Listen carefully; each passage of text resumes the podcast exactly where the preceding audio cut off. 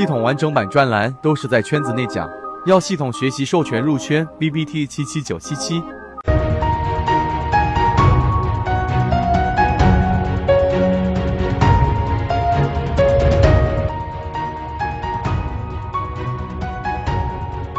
好，我们进入到今天要讲的一个内容：确定性利润和这个中枢扩张当中的第三类买点。我们先来看一下，先从啊、我们说读书要读原文。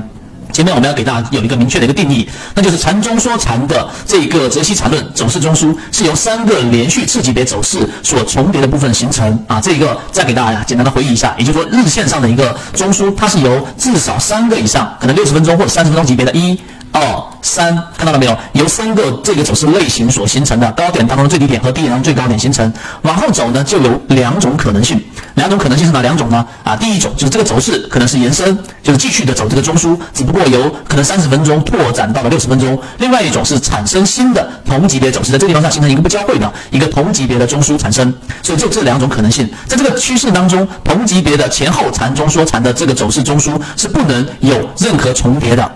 注意是不能有任何重叠的，才能形成走势。就有两个不重叠的中枢才能形成走势嘛？那么这包括围绕在走势当中产生的任何瞬间的波动，也就是说这里面可能有一个突然间的往下，但这个往下这个低点都不能与这一个前一个中枢的高点有冲突。如果有重叠，那它就不是一个走势了。所以这里面的解释看文字你可能很难理解，我这样一描述你就清楚了。所以这一个因此，如果三个连续走势级别类型当中的重叠区域啊，虽然不和前面的走势中中枢是有重叠的，就像这个地方没有重叠，这个中枢和这个中枢是没有重叠，但是围绕着中枢所产生的波动。那么与前面走势中枢的某个位置瞬间波动区间产生了我们所说的这一种重叠，它就不是趋势了。那么这个都产生的就是一个注意更大级别的禅中说禅、禅中说禅、则西禅论里面的一个大中枢。也就是说，由于在这个地方上有一个瞬时。对吧？中枢在这里面没有重叠，但这个瞬时已经打破了这一个呃这个中枢的高点当中最低点。那么这个时候他们所形成的就是由三十分钟扩张到了一个六十分钟的一个中枢，这一点你要去理解。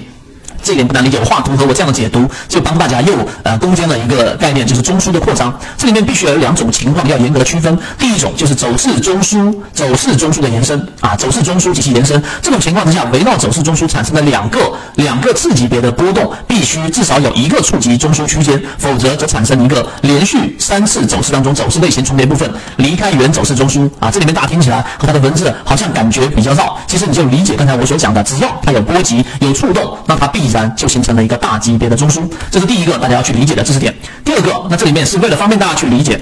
所以在这种定义之下，如果说有一种简单的例子可以区别以上的情况，就是一只股票开盘就立刻封涨停了，就像这个地方我给大家画一下，就是一个股票它这个地方出现了一个一字板，出现了涨停，对不对？那么只算一分钟级别上出现了一个走势的中枢延伸啊，只能说一分钟级别出现了走势中枢的延伸，无论这个延伸多长时间，都不可能产生更大级别的中枢，明白这个意思吗？那如果这个股票第二天出现了开盘涨停，在这个地方又出现了一个涨停，那么这一个又形成了一个一分钟级别上的趋势，因为有两个不重叠的这一个中枢了嘛，这个时候就形成了趋势嘛。这个好理解，对不对？那么这个趋势可以无限的延伸下去，只要依然是一直是一直涨停，一直涨停，没有任何的重叠，这点方便去理解了。那么它永远都不会形成五分钟的走势中枢，永远都不会形成。为什么呢？因为要形成五分钟的走势中枢，就刚才我们所说的，它这里面必须要有一个刺破，看到了没有？回到跟前面中枢有重叠，才会形成五分钟的这个走势中枢啊。这里面除非涨停板打开了，那这一种情况就是方便大家去理解。还有一种特殊情况，就是一只股票如果庄家有毛病啊，每天都成交一次，并且每天都是一个价位，那么这也是形成一个一分钟走势的中枢，更大级别中枢是不会形成的。其实跟这个是一样的，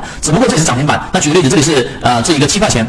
这里是七块一，这里是七块二、七块三，每一天它只有一个价格成交，它也没有任何的重叠，它必然也只是一个走势，不会形成更大级别的中枢。所以，当你理解这一点之后，待会我会告诉给大家为什么要理解这个。换言之，走势中枢的延伸不断产生新的这种中枢，那这个围绕这个中枢所产生的这一个波动不重叠，那么形成趋势，就刚才我讲这个，这个就是趋势了。而这两种情况之下，一定不可能形成更大级别的中枢，就永远是一分钟，不用不用去看五分钟了，因为没有形成五分钟的这个中枢。而要形成一个更大级别的中枢，就必须是由我们所采取第三种方式，就是围绕这个中枢当中的一个走势，它出现了这样。哎，它跟前面所这个中枢所这个重叠了，就是低于前面这个地方中枢了，它就往上，那么这个时候就形成了我们说更大级别的中枢了啊。它其实文字绕来绕去，绕来绕去，你就是要理解我讲的这一点就明白了。所以这里有一个定义啊，这是缠论的一个定义，就是更大级别的缠中说缠中枢产生之前，那么该级别走势类型就必然是延续的。